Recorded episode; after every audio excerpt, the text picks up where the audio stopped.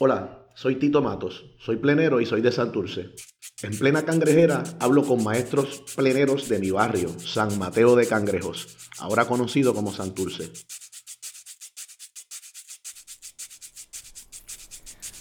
Aquí voy caminando por la calle Loíza, llegando casi a la, a la calle Jefferson, y es que voy de camino a la casa del sociólogo, amigo, vecino de la calle Loíza y conocedor de la aportación musical de la gente de San Mateo de Cangrejo, el respetado Lester Nurse, mejor conocido como Sony, fue profesor universitario, ahora está retirado. Y me voy a reunir un ratito con él para hablar un poco de, las aportaciones de, los pleneros y de la plena de Santurce y también de eh, algunos de sus exponentes más importantes. Yo creo que la música es una de, esas aportaciones, eh, no solamente en Puerto Rico ni en Cangrejos, en todo el Caribe. Y como nací en un barrio donde la africanía estaba en cada casa, en cada esquina, eh, nací en un lugar que eh, sin lugar a duda era un centro cultural, eh, que es San Mateo de Cangrejo, pero dentro de todo ese sector, cuando uno dice la parada 21, está hablando como de la capital de Cangrejo. La 21 por las grandes figuras que iban allí a conversar, a tocar música, la gran creatividad musical que había allí, como por ejemplo, de ahí en términos de la música, de ahí era don Rafael Cortijo, de ahí era doña Silvia Resach, allí vivía don Plácido Acevedo, mucho más abajito, casi tirando para el condado, vivían los hermanos Figueroa, unos conocidos internacionalmente dentro del mundo de la música clásica. Pero obviamente por ser un barrio con unas profundas raíces africanas, la bomba primero de, yo te diría que data posiblemente de los principios del 1700 o finales del 1600, aunque eso pues obviamente sabemos que siempre va a estar bajo discusión. Pero y posteriormente, a principios del siglo XX, la plena. Por eso yo, como no tenemos una fecha exacta de cuándo llega la plena a Cangrejo, sí podríamos decir que una buena fecha obviamente bajo discusión seria y responsable, en la segunda década del 1900, es decir, 1920. Entonces, la 21, dentro de todo Cangrejo, que vuelvo y digo, habían grandes pleneros en distintos sectores de Cangrejo, los habían en tres talleres, los había en la colectora, la 23 abajo, los había en Villa Palmera, los había en Calle Loíza, pero en la 21 se reunían todos. Entonces yo de niño como yo siempre pienso como afortunado, eh, privilegiado, vivía en una calle donde se reunían todas las figuras musicales, incluso cuando venían de Nueva York, tenían que ir a, la 21 y dentro de la 21 en la misma calle que yo vivía, que era la calle Allende, y ahí se reunían en un pequeño negocio donde se freía morcilla, cuajo, bofe. Y yo recuerdo pues que ahí también se formaban eh, eh, eh, los, los de plena. Yo tampoco conocía a Bobo, pero obviamente conocía a sus hijos. Benjamín Yane, Caco y una que era hembra que entiendo vivía o vive, si está viva, en el residencial Nemesio de Canales.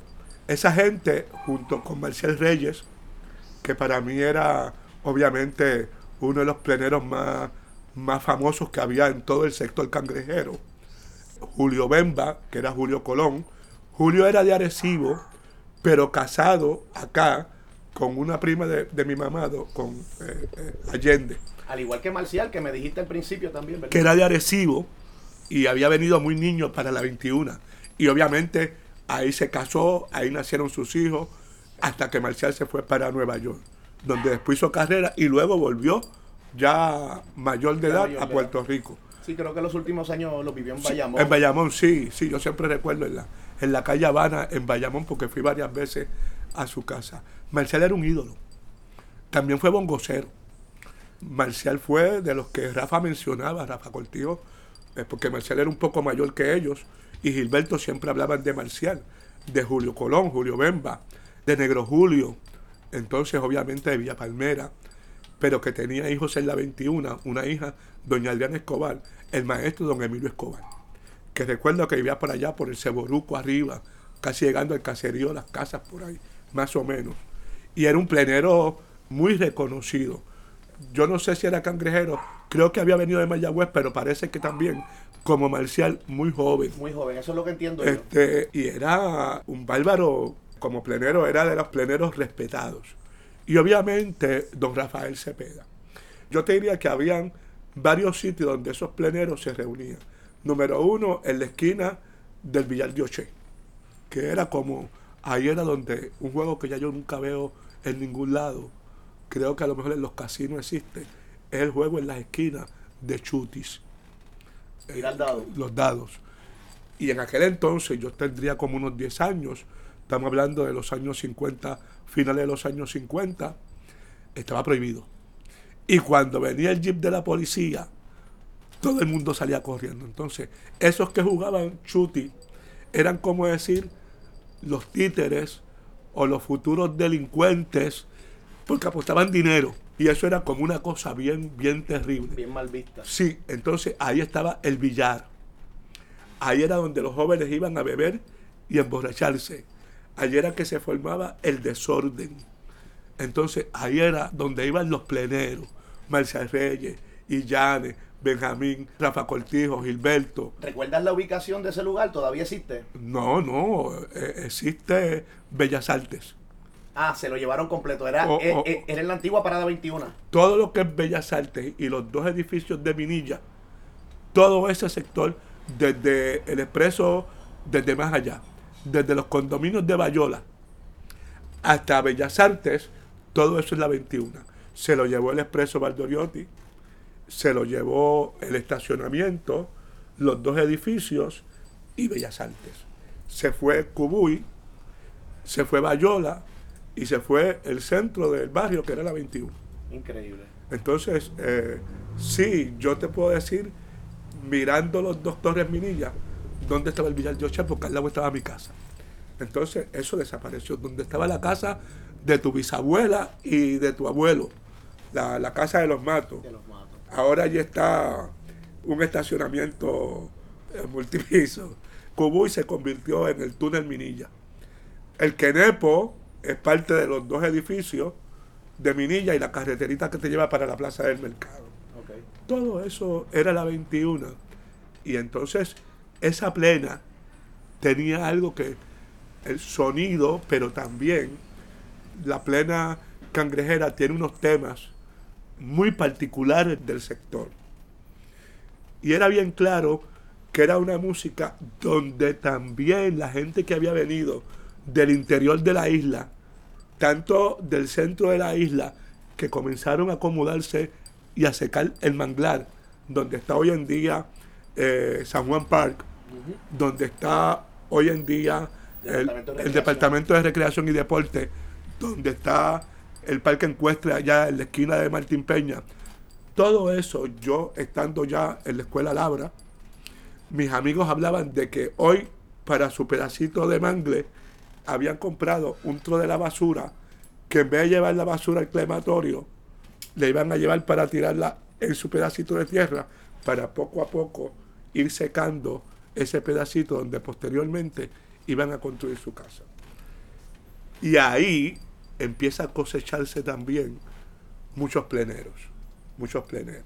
El más conocido de todos ellos, por supuesto, era don Rafael Cepeda que obviamente creo que don Rafa, entiendo que tenía sus raíces en Mayagüez, viene a Puerta de Tierra y de ahí se ubica en la parada 23 abajo, que es donde también había muchos pleneros, pleneros buenos que obviamente iban a la 21. Recuerdo cuando en el 57 más o menos vino Benny Moré, que para mí en aquel momento obviamente no era, no era lo importante que es ahora, pues yo era un niño, pero sí sé que el tumulto de gente cuando llegaba un músico de Nueva York, pues, y ahí eran los, los plenazos. Ahí era Marcial, Negro Julio. Yo siempre recuerdo que alguien me decía, yo escribí algo de eso en, algo que escribo sobre la plena, que Negro Julio era tan, tan, tan bravo que le daba el pandero, lo tiraba para arriba y, el pandero seguía sonando solo. Eh, porque era, él hacía 20 mil cosas. Y, igual Marcial que que tenían uno entonces en sus letras. Porque todos eran compositores. O sea, casi todos esos pleneros además de tocar plena, pero tenían su propio repertorio de plena. El mismo Rafa escribió muchas plenas. Doña Margot, la mamá de Ismael, escribió muchas plenas.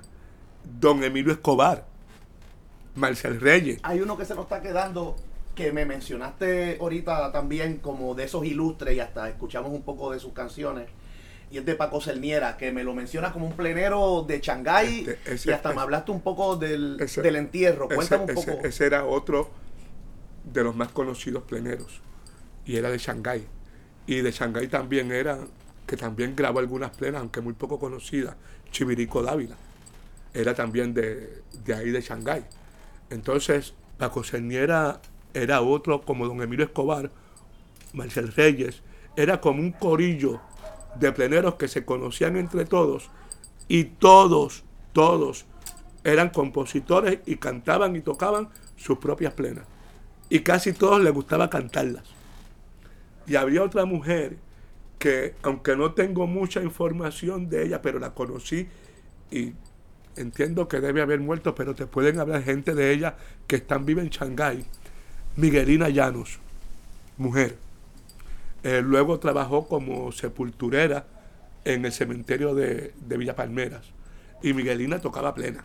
Eh, y en Shanghái mucha gente la tiene todavía que, acordarse de Miguelina porque todavía en los, 80, en los años 80 estaba viva. Que fuera como las últimas veces que, la vi. Y, y, sí, en el entierro de Paco Cerniera pusieron su música en todas las belloneras de, de la Providencia y en todo Shanghái para rendirle tributo a Paco Cerniera y obviamente grabó, entiendo que dos discos, por lo que tú me acabas de decir, con ese otro grupo de plena y, el que, y este disco que está aquí. Y, y, este es importante porque en esa plena, él tiene dos plenas que a mí me llaman eh, mucho la atención. Una es, como no sé eh, cuán, real sea, pero con el sentimiento que él canta esa plena, él habla de que él quiere conocer a su madre como que no, como que no la conocen.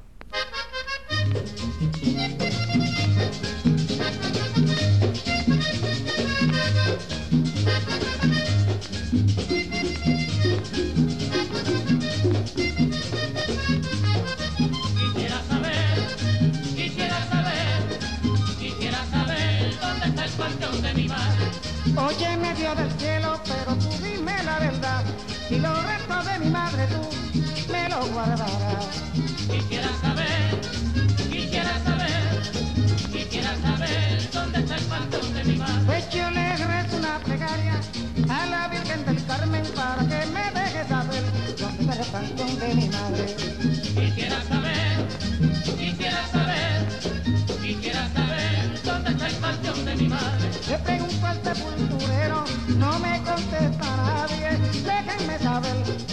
panteón de mi madre. Quisiera saber, quisiera saber, quisiera saber dónde está el panteón de mi madre.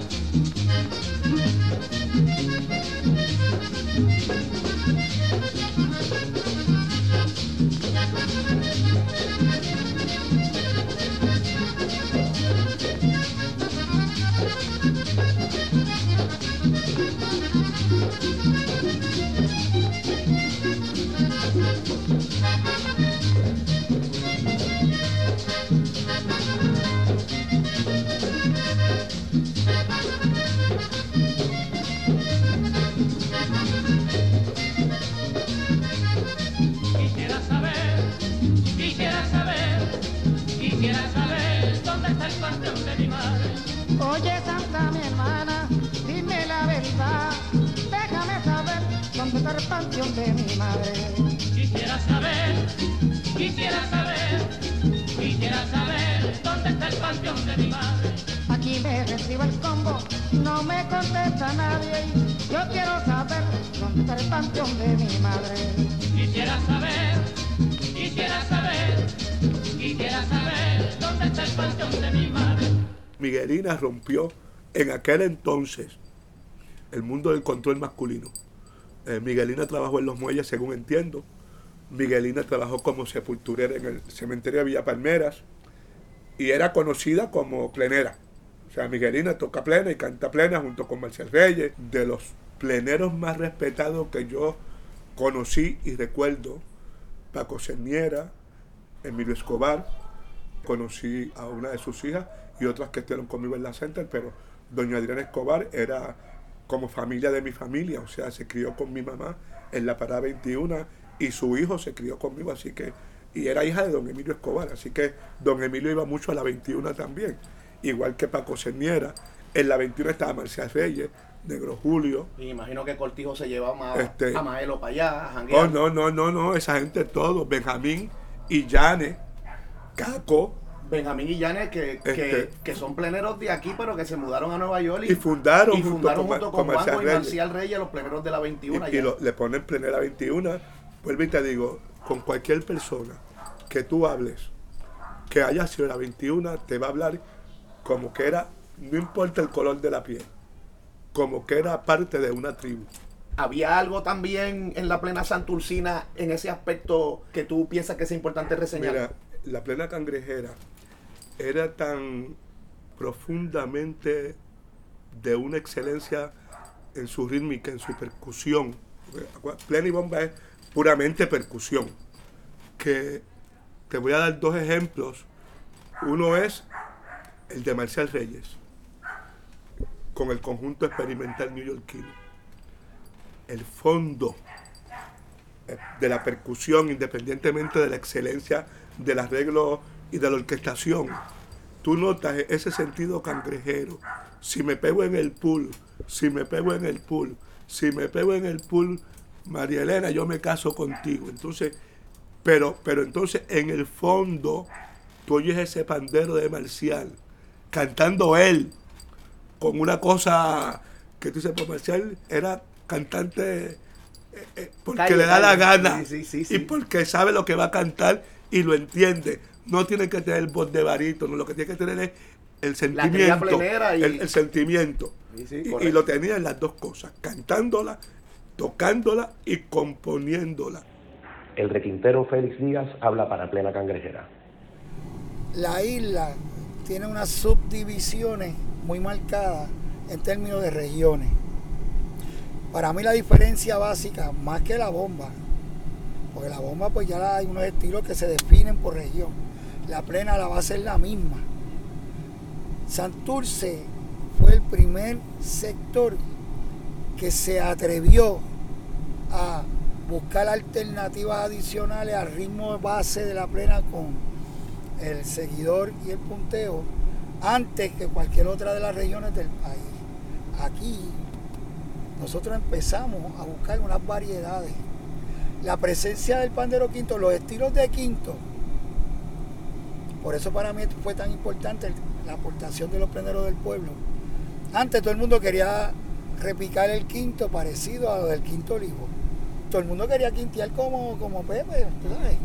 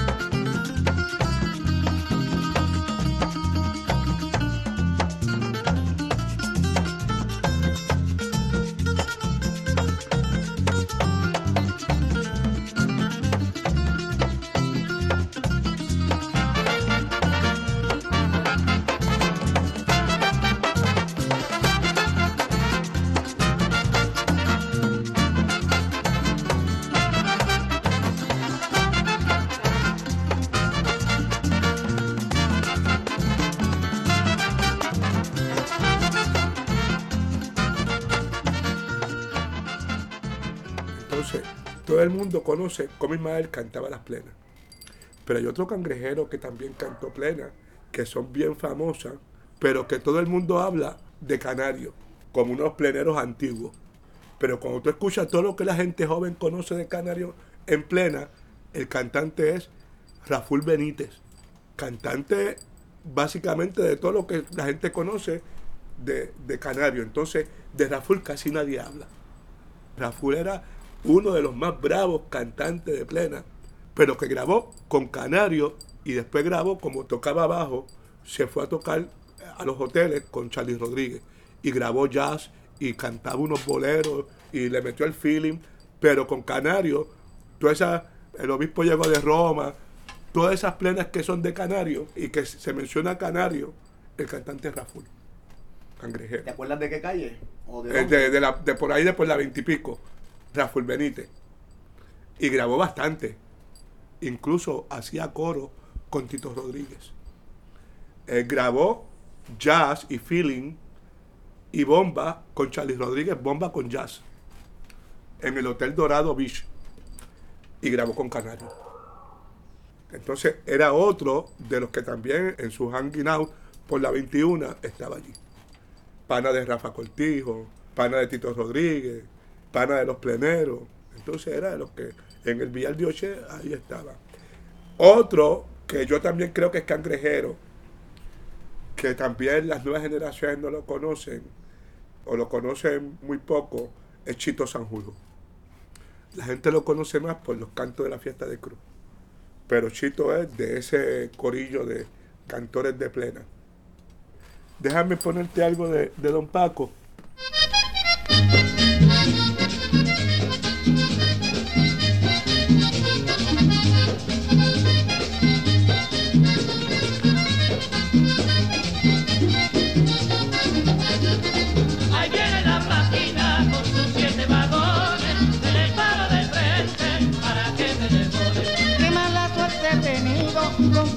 Leonores. Ahí viene mi máquina con su tren de vagones. Ahí viene la máquina con sus siete vagones, en el palo del frente para que me devore. Pues me licencian el viernes, luego medalla de honores. Ahí viene mi máquina con su tren de vagones. Ahí viene la máquina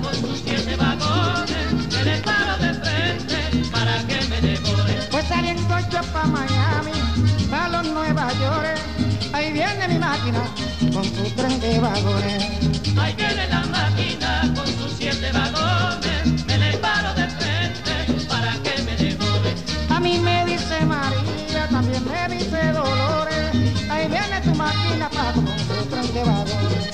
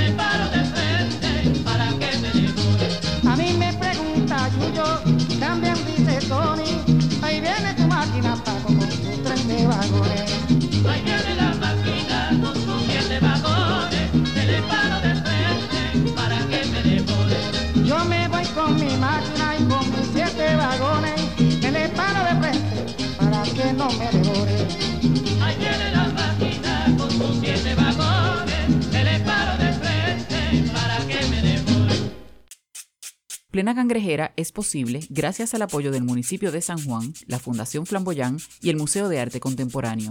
Es un proyecto de Radio San Juan y la calle Loíza Inc., una producción de Mariana Reyes y Tito Matos. Enlace comunitario Iliana García. Edición Vladimir Pérez. Diseño Gustavo Castrodat y Gabriela Cruz. Visite nuestra página plenacangrejera.com.